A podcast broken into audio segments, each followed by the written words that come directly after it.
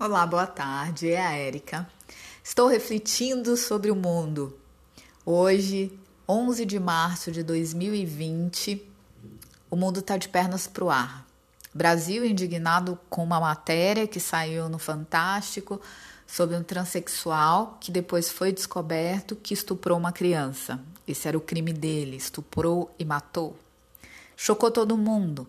Em tempos de redes sociais, internet, acesso fácil à informação, é complicado se postar ou se fazer uma matéria sem apuração.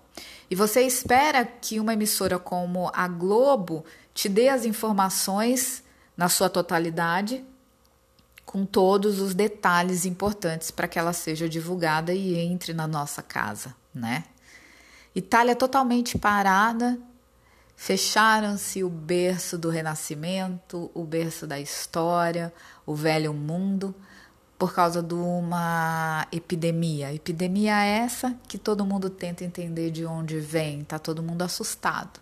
Hoje eu dei uma tossezinha, uma, to, uma tossida. A cliente estava de olho fechado, era no meio de um procedimento nos olhos. Ela pulou.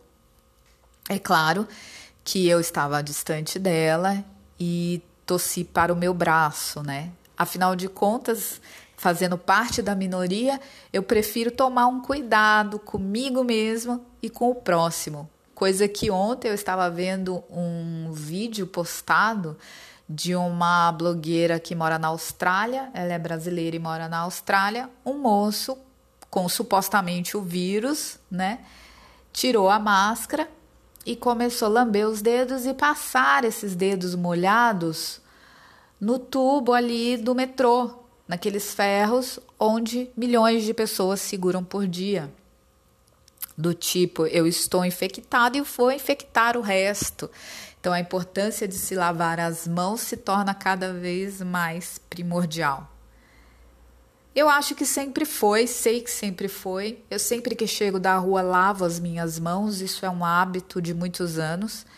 Só que eu percebo que muita gente não faz e que agora é uma questão de sobrevivência.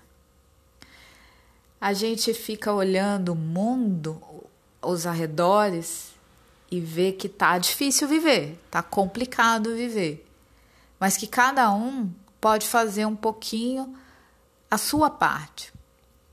Uma emissora apurar a sua matéria como antigos e bons jornalistas e como diz, né, a ética do profissionalismo, do profissional jornalista, de apurar e dar todas as informações.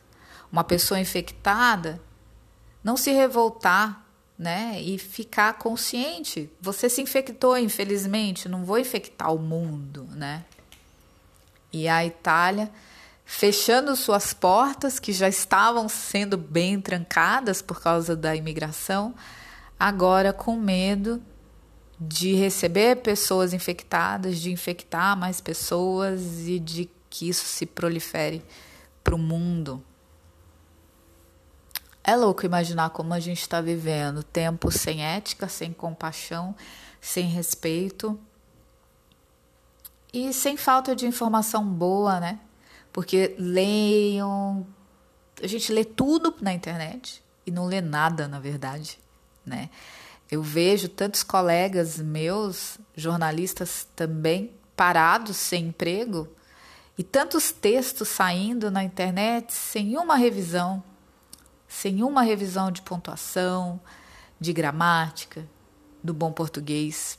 E hoje eu li um texto de uma moça jornalista que hoje cobre muito moda como fotógrafa, que está na Itália, comentando o ato de simplesmente não sair de casa hoje e se sentir preguiçosa porque ninguém pode ir para as ruas e ela fazendo um bolo ali, batendo a mão no seu bolo, ouvindo os pássaros, pensando em que ponto chegamos, em que momento estamos da nossa história é para refletir.